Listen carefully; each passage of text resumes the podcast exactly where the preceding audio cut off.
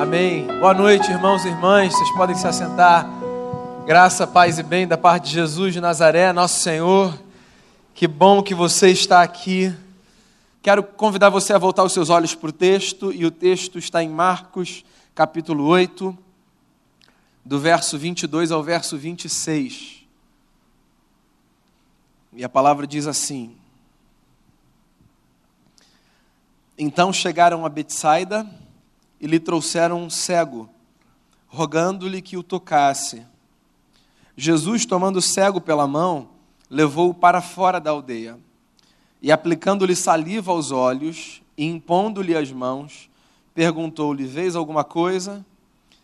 Este, recobrando a vista, respondeu: Vejo os homens, porque como árvores os vejo, andando. Então, novamente, ele pôs as mãos nos olhos e ele, passando a ver claramente, ficou restabelecido. E tudo distinguia de modo perfeito. E mandou Jesus embora para casa, recomendando-lhe: Não entres na aldeia. Vamos orar?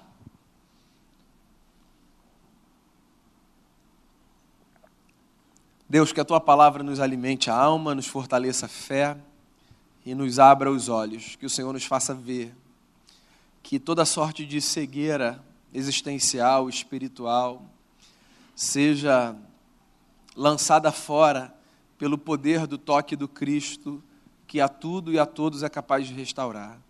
Que a tua palavra nos seja fonte de alimento e de vida. É a oração que eu faço com o perdão dos nossos pecados, em nome de Jesus. Amém. Vez ou outra eu digo aqui na nossa igreja que Jesus de Nazaré foi o maior contador de histórias que a humanidade já conheceu. E eu continuo batendo nessa tecla. Né? É impressionante como Jesus tinha uma habilidade ímpar para contar histórias, para pegar, por exemplo, experiências do cotidiano das pessoas e transformar essas experiências em lições de vida. Lições que respondiam a dilemas existenciais profundos Jesus via a rotina de um camponês, de um pescador, de uma dona de casa. Ele pegava aquela cena e transformava aquilo numa lição existencial fundamental. Um comunicador absolutamente fora da curva. O que nem todo mundo percebe é que, além de um excelente contador de histórias, Jesus também foi um exímio provocador. Porque as histórias que Jesus contava e as coisas que Jesus fazia, tudo isso servia em alguma medida para que sistemas, pessoas e esquemas fossem provocados. Eu posso dizer a vocês que as falas de Jesus e os atos de Jesus carregam um tom de encenação. Jesus dramatizava muitas coisas. Como nós não somos contemporâneos de Jesus e não vivemos na sua cultura e no seu tempo, nós não percebemos algumas das provocações de Jesus. Mas as suas falas e os seus atos estão sempre marcados por provocações de alguma natureza. E esse texto é um texto que não foge, não foge à regra. Aqui a gente tem uma passagem onde Jesus faz uma provocação a uma opressão que o sistema havia estabelecido sobre moradores de uma cidade. A cidade em questão é a cidade de Betsaida, que era uma pequena vila de pescadores. Betsaida significa casa da pesca. Uma espécie de São Pedro da aldeia, não sei. Aqui na nossa cidade, algo como Pedra de Guaratiba, regiões de muitas famílias de pescadores, de gente que vive daquele comércio, que mantém a sua casa, sustenta os seus filhos e paga as suas contas a partir da pesca e da venda dos peixes. Acontece que Herodes, que era o grande governador da área, havia sufocado economicamente aquela cidade, porque tinha tirado o poder dos pescadores locais e tinha estabelecido uma grande rede de comércio de peixe que favorecia a sua dinastia. Ele tinha simplesmente fechado os olhos para a necessidade daquela gente. Ele não queria saber se aquelas pessoas tinham conta para pagar, casa para sustentar, filhos para educar. Herodes pensava no seu, em como ele poderia crescer, se fortalecer, enriquecer. E toda aquela gente então que vive em Betsaida é deixada à margem. Os olhos do império estão fechados para aquela gente. E justamente nesse cenário, Jesus aparece abrindo os olhos de um cego. Percebe a provocação política? Jesus é um Messias, alguém que carrega em si a mensagem de um reino. É como se Jesus estivesse dizendo o seguinte: diferente do reino de Herodes, o meu reino não vem para fechar os olhos das pessoas, mas para dar a elas a possibilidade de verem. O reino dos céus é um reino que se estabelece para que a gente possa ver. É isso que Deus faz. Deus abre os nossos olhos. Os nossos olhos aparecem retratados não apenas na Bíblia, mas na vida, como essa expressão de consciência. Olhos abertos significa consciência expandida, capacidade de refletir, de raciocinar de maneira mais inteligente, mais sensível, mais sensata. E o que está acontecendo é isso. Jesus chega nessa cidade, nessa vila, Betsaida, e logo vão ao seu encontro alguns homens trazendo consigo um cego. E Marcos fala que esses homens esperam que Jesus toque naquele cego. Talvez eu esteja aqui sobejando nas possibilidades que o texto me dá de fazer interpretação, mas eu vou arriscar. Quando eu ouço Marcos escrevendo que os homens levaram um cego para que Jesus o tocasse, eu fico logo pensando na quantidade de pessoas que se aproximam de Jesus só para ver o toque do Cristo em ação. Gente que não quer Jesus por quem ele é, mas pelo que ele pode fazer. Gente que se aproxima de Jesus de Nazaré porque percebe nele uma grande fonte de poder. Nem todas as pessoas que se aproximam de Cristo estão interessadas numa relação pessoal com Jesus de Nazaré. Eu tenho inclusive a impressão de que, se em algum momento Deus dissesse aos homens: chega, fechei a fábrica, não tem mais nada que eu possa fazer por vocês, do ponto de vista de milagre, de bênção ou de coisas dessa natureza, boa parte das nossas comunidades de fé fugiria para outros núcleos que surgem no imaginário popular como casas de milagre. Porque tem gente que tem muito interesse no que Deus pode fazer, no poder do toque de Jesus, no benefício das suas mãos, mas que tem absolutamente nenhum interesse na beleza da sua presença, na doçura do seu conforto. Pensa aí. Se Deus fechasse a fábrica, se Deus deixasse de se parecer como um Papai Noel, porque para muita gente Deus é um grande Papai Noel, que se aproxima com um saco de bênçãos, distribuindo, dando um ho, ho, ho celeste e fazendo as pessoas felizes. Se Deus diz, não, agora sou eu por quem eu sou, quantos permaneceriam nessa jornada? Esses caras estão lá eu não posso julgar o coração deles, mas o texto é forte. Eles vêm para que Jesus o toque. A fama de Jesus já corria. As pessoas sabiam que ele era extraordinário e que ele operava milagres e que ele libertava pessoas. Mas Jesus sempre teve muito mais do que isso para oferecer.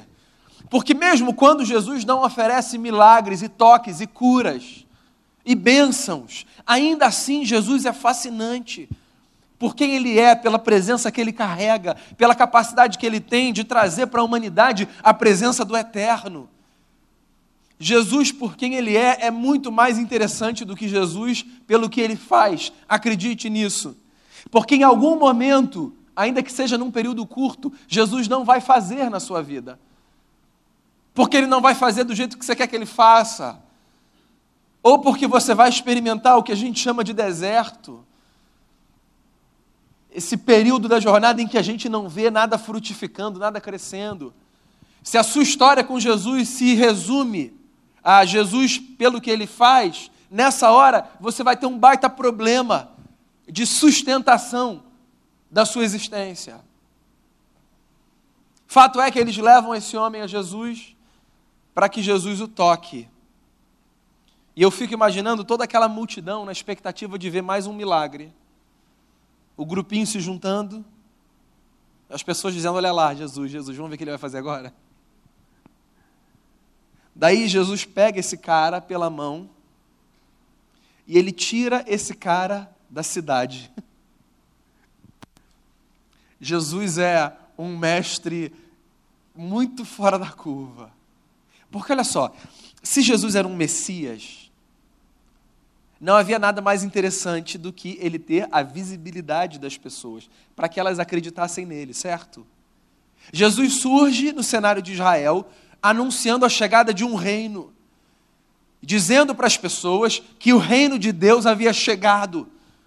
Ou seja, as pessoas podiam viver a partir de um outro governo, diferente do governo que eles conheciam, do César, do Herodes, que era um governo opressor que cegava as pessoas.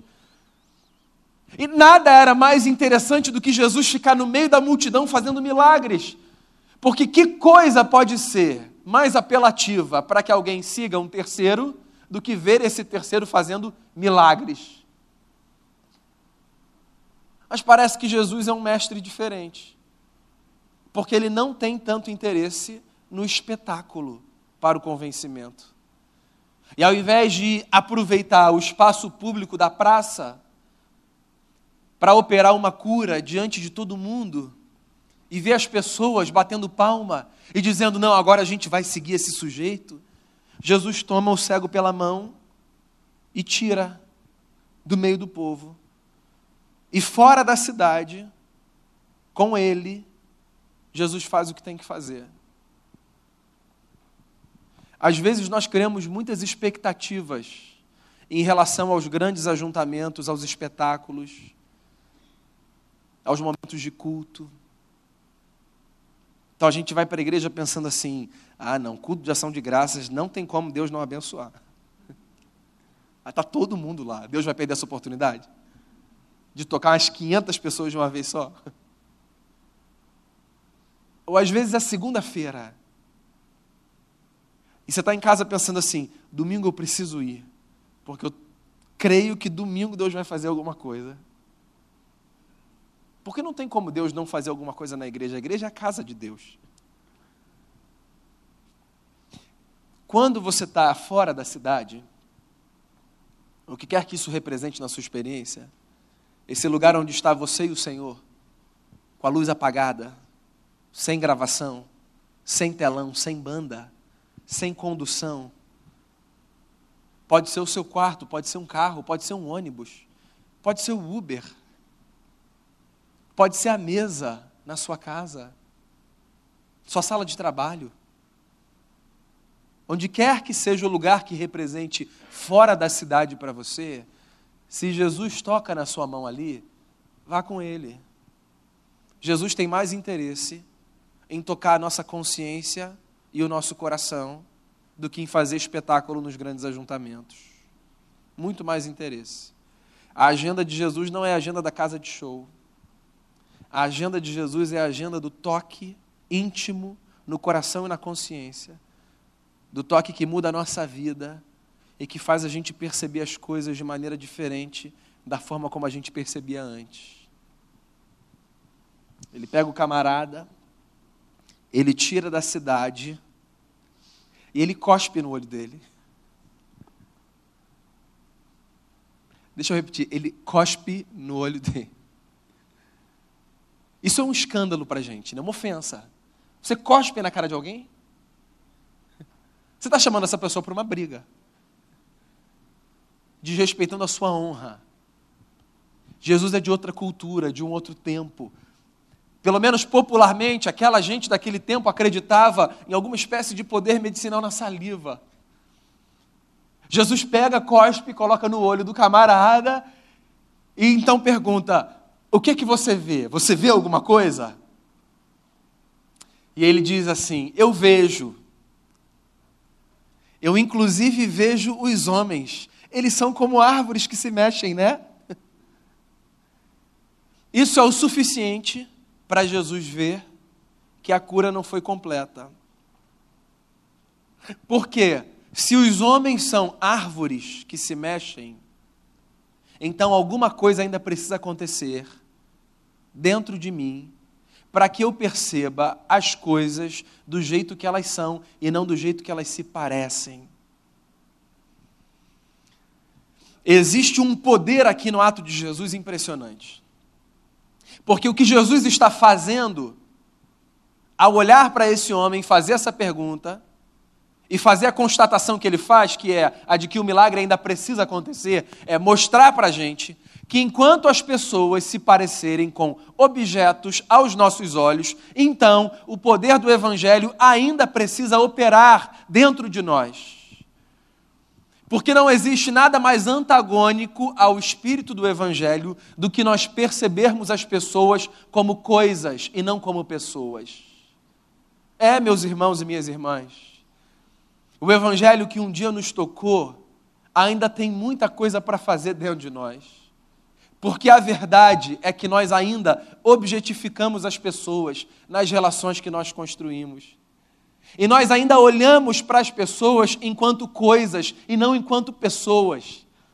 E se nós olhamos para as pessoas enquanto coisas e não enquanto pessoas, o Evangelho ainda precisa operar dentro de nós e abrir os nossos olhos para nós vermos as coisas como elas são. Poucas coisas são tão trágicas nas relações quanto a coisificação do outro, a redução do outro a um rótulo, a um estigma, a um pedaço do que ele é. O Evangelho precisa operar em nós todos os dias. Porque com muita facilidade nós reduzimos as pessoas a recortes das experiências que nós temos com elas. Por exemplo, tem pessoas que cometem um erro numa relação e depois de 10 anos ainda são lidas como as pessoas que cometeram aquele erro. Isso é uma coisificação. Porque eu não estou vendo fulano, estou vendo um recorte do fulano. Você quer um exemplo contemporâneo? Olha lá.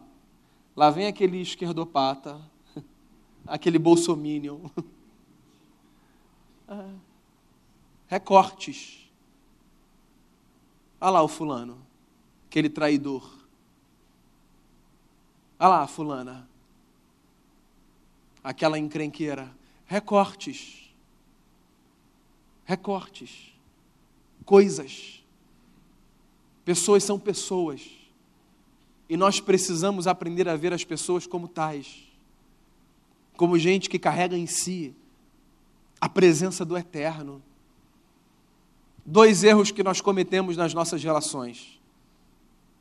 Um, o de ampliarmos as pessoas aos seus acertos e acharmos que elas são a medida do seu sucesso, seja lá o que for que sucesso represente.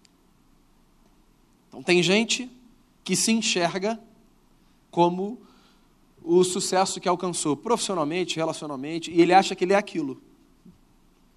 Ou tem gente que olha para outra pessoa como se ela fosse aquilo. Pá, ele é essa coisa ela é essa coisa. Tem gente que enxerga as pessoas a partir do seu erro. E se enxerga assim também. Gente que acha que o outro é o tamanho do seu pecado. E não consegue, por exemplo, enxergar absolutamente nada naquela pessoa que não seja o seu erro e o seu pecado. Tem gente que não se perdoa porque se reduziu ao tamanho do seu erro. E que ainda tem 40 anos, 50 anos, 60 anos para viver, e diz assim: Eu nunca vou me perdoar, nunca vou me perdoar pelo que eu fiz. Que isso? Que peso é esse? Você está se vendo como árvore que se mexe? O que, que você vê? Eu vejo os homens, eles são como árvores, árvores que se mexem. Não, Vem aqui, fica aqui, meu filho. De novo, com todo respeito. Segunda dose de cuspe no olho. E agora o que, que você vê? Agora eu vejo tudo. Aí Marcos diz assim no texto: e ele distinguia tudo perfeitamente. Ah, então agora o evangelho funcionou. Porque o evangelho é o poder de Deus que faz a gente ver as coisas como elas são. Que dá clareza, que lança luz, que tira a gente da sombra, que tira a gente do escuro, que tira a gente das trevas. O Evangelho é o poder de Deus que faz a gente ver para além do recorte. O Evangelho é o poder de Deus que faz a gente olhar para as coisas e ter clara percepção do que é o que, de quem é, o de quem é quem. O Evangelho amplia a nossa consciência.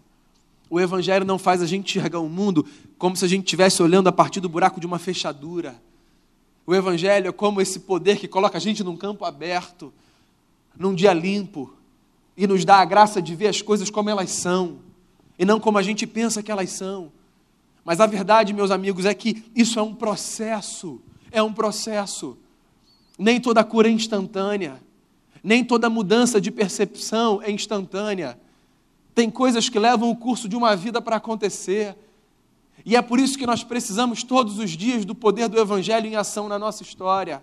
Porque há mudanças que demoram e demoram e demoram. Mas se nós cremos no Evangelho de Jesus, então nós cremos que existe um poder divino à nossa disposição para a nossa salvação. Paulo diz isso aos Romanos. Eu creio no Evangelho, porque ele é o poder de Deus para a transformação de todo aquele que crê. E não acontece assim. Ninguém muda assim. Com todo respeito, a menos que nós estejamos falando de um milagre espetacular, fora da curva, sobrenatural, extemporâneo. No geral, as mudanças são processuais. Processuais. A gente vive num tempo de instantâneo. E por causa disso, a gente é condicionado a acreditar que as coisas que Deus faz na nossa vida mudam como num passe de mágica. Mas não é assim. As coisas mudam num processo. O nosso caráter é forjado num processo. A nossa consciência é ampliada num processo. Quanto tempo a igreja levou para deixar de chancelar a escravidão como uma prática apoiada por Deus. 19 séculos, meus amigos, 19 séculos. Por 19 séculos, a igreja olhava para negros como se fossem pessoas que devessem ser tratadas como mercadorias. 19 séculos, os negros eram árvores. Por quanto tempo a igreja legitimou o lugar da mulher como um sublugar, como uma espécie de ser humano de segunda categoria. E com isso legitimou muitas relações de opressão, de dominação, de violência. Em nome de leituras tão equivocadas de textos bíblicos, mulheres sofrendo nas suas casas, apanhando, sendo humilhadas e caladas, e recebendo aconselhamento no gabinete pastoral de gente que lia texto e falava: Eu vou orar por você, porque está escrito, né? Você lembra do hino Amazing Grace?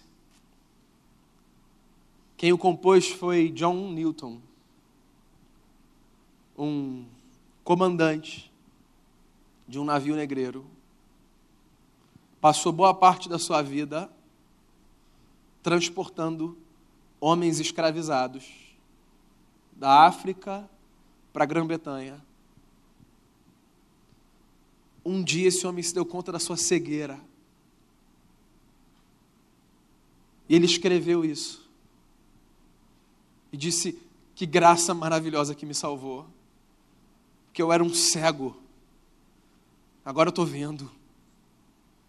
A música é linda, mas você sabe, da sua conversão ao dia que ele abandonou esse trabalho de levar homens escravizados, levou, levou um período de cinco anos. Porque mudar nossa consciência não é coisa que acontece num piscar de olhos, mas é coisa que o Evangelho pode fazer. É possível que você olhe no curso de uma vida para algumas pessoas como se elas fossem coisas. Que você reduza seres humanos a objetos. Que você dê a eles invisibilidade. Eu acho que uma das visitas pastorais mais angustiantes que eu fiz foi quando, ao visitar uma pessoa, eu ouvi dela o seguinte: Está vendo essa mesa? Aqui em casa, eu sou como essa mesa. Porque passam do meu lado, mas ninguém me vê.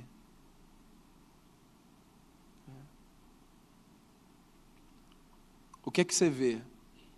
Eu vejo homens como árvores. Vem cá. E agora? Agora eu vejo tudo. Eu vejo claramente. Eu consigo perceber o que é coisa e o que é pessoa eu consigo olhar para a gente e ver que gente é gente.